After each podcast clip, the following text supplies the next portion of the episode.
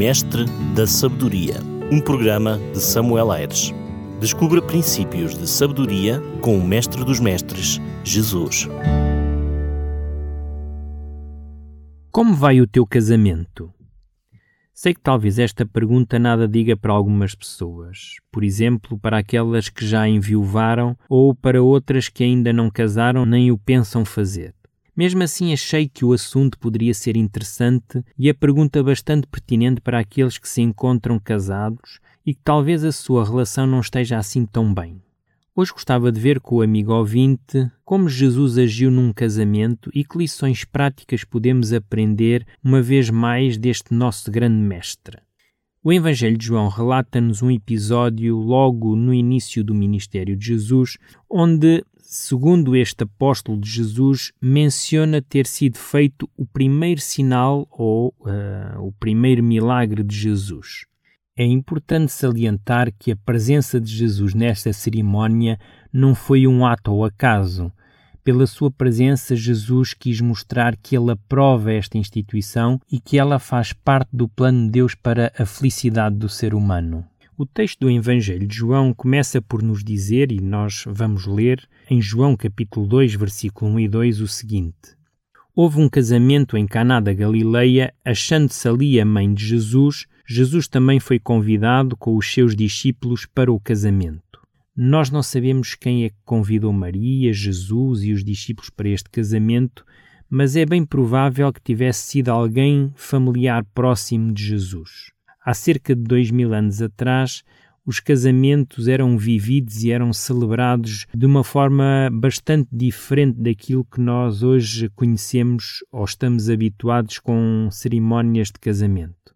A duração desta festa ela fazia-se por vários dias. Seria realmente da parte do noivo uma vergonha caso durante estes dias faltasse alguma coisa aos convidados. Nesta festa de casamento em particular, aconteceu realmente o inexpectável, ou seja, as provisões do vinho tinham acabado e isto poderia ter sido visto como uma tremenda falta de hospitalidade por parte daquele casal que agora estava a casar-se. Diz-nos o relato bíblico que Maria, dirigindo-se a Jesus, disse-lhe: Eles não têm mais vinho. Nós encontramos isso no versículo 3. Ao que Jesus respondeu: Mulher, que tenho eu contigo? Ainda não é chegada a minha hora. Esta resposta aparentemente abrupta, uh, como nos possa parecer, não exprimia frieza nem descortesia. A maneira do Salvador se dirigir à sua mãe estava perfeitamente em harmonia com os costumes orientais. Era empregada para com as pessoas a quem se desejava mostrar respeito. Aliás, todo o ato da vida terrestre de Cristo estava em harmonia com o preceito que ele próprio deu no sexto mandamento, quando diz: Honra o teu pai e a tua mãe. Nós encontramos isso em Êxodo 20, versículo 12. Se nos lembrarmos, quando aos 12 anos a sua mãe e o seu pai o encontraram no templo discutindo com os sacerdotes da época, Jesus responder aos seus pais dizendo se eles não sabiam que lhe convinha tratar dos negócios do seu pai. Aqui, claro, Jesus está a falar do seu Pai Celestial. Estas palavras foram a nota tónica de toda a vida e ministério de Cristo. Tudo estava subordinado à vontade do Pai. Jesus não faria nada, não fazia nada sem que tivesse a aprovação do Pai. Por isso, laço algum terrestre o devia afastar da sua missão ou influenciar o seu procedimento.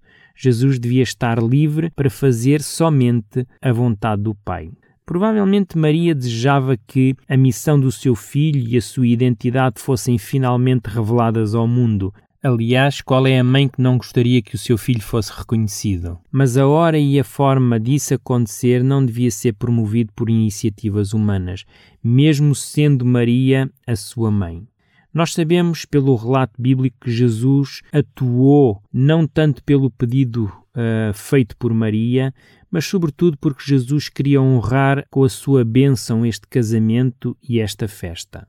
Gostava, no entanto, antes de prosseguir, abrir aqui um parênteses para referir que Maria não podia fazer por ela mesma nada para resolver o imprevisto que acabara de tomar conhecimento. Ou seja, Maria, ela não podia providenciar vinho nem suprir, humanamente falando, aquela necessidade. Aliás, tanto não pôde fazer como acabou por direcionar os servos da boda para Jesus quando disse: Fazei tudo o que ele vos disser. Maria deve ser vista como um ser humano normal, como qualquer outro ser humano. Somente teve o privilégio, não a vantagem, repito, teve o privilégio de ser a mãe do Salvador. Ser mãe de Jesus não lhe deu nenhuma vantagem mais do que qualquer outro ser humano. Pois, como ela própria refere no seu cântico de louvor, quando da notícia do nascimento de Jesus em Lucas 1,46, que ele, Jesus, também era para ela o seu Salvador. Fechando aqui o parênteses, Diz então que Jesus, vendo ali seis talhas de pedra que literalmente serviam para as pessoas poderem lavar-se, pediu aos servos da festa que as enchessem de água. Depois destas talhas, com cerca de 120 litros cada uma terem sido cheias de água, Jesus deu a ordem então para que os servos retirassem dela o seu líquido e o levassem ao chefe-sala. Este chefe-sala seria aquele que estaria responsável por uh, toda a cerimónia. Nesta altura, o milagre já tinha acontecido. A água tinha sido transformada no melhor vinho que tinha sido servido naquele casamento, ao ponto do mestre-sala perguntar ao noivo por que razão ele tinha guardado o melhor para o fim, quando normalmente o melhor vinho era dado logo no início da festa. Na realidade, tudo correu bem. Os convidados não se aperceberam do que tinha acontecido, os noivos livraram-se de um vexame público e tudo isto porque tinham convidado Jesus a estar naquele momento tão importante da sua vida. Jesus podia ter escolhido uma outra ocasião ou um outro local para realizar o seu primeiro milagre.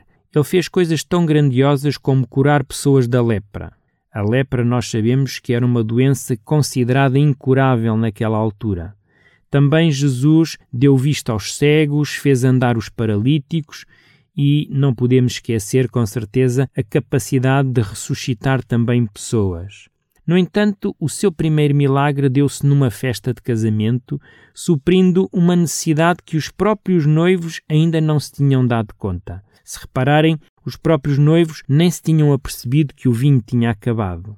Poderei dizer que não era uma necessidade primordial se nós a compararmos, por exemplo, com uma doença ou uma morte. Mas mesmo assim, Jesus quis trazer alegria e felicidade àquela comemoração e àquele casamento. O Mestre importa-se com coisas que permeiam a felicidade do ser humano. E o mesmo se passa na minha e na sua vida também. Jesus quer trazer alegria, quer trazer felicidade, quer nos dar um bem-estar à nossa casa, à nossa família, ao nosso casamento. Por vezes, o que acontece é que essa felicidade e essa alegria depende se nós convidamos ou não Jesus para fazer parte da nossa vida. É verdade que não existe casamentos perfeitos, não existe famílias irrepreensíveis, pois são feitas de pessoas falhas que cometem os seus erros e que necessitam de pedir perdão muitas vezes.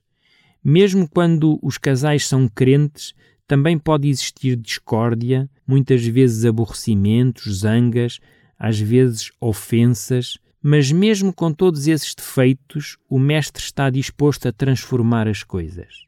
Reparem, ele tem o poder de transformar os nossos relacionamentos como da água para o vinho. Conhecemos bem este dito popular. A verdade é que, assim como Jesus transformou água em vinho, Deus também pode transformar qualquer problema que exista na nossa vida e, como estamos a falar hoje, no casamento também. Talvez hoje até possa estar a falar para alguém que está a ouvir e que não é crente. Talvez alguém que esteja com o casamento por um fio.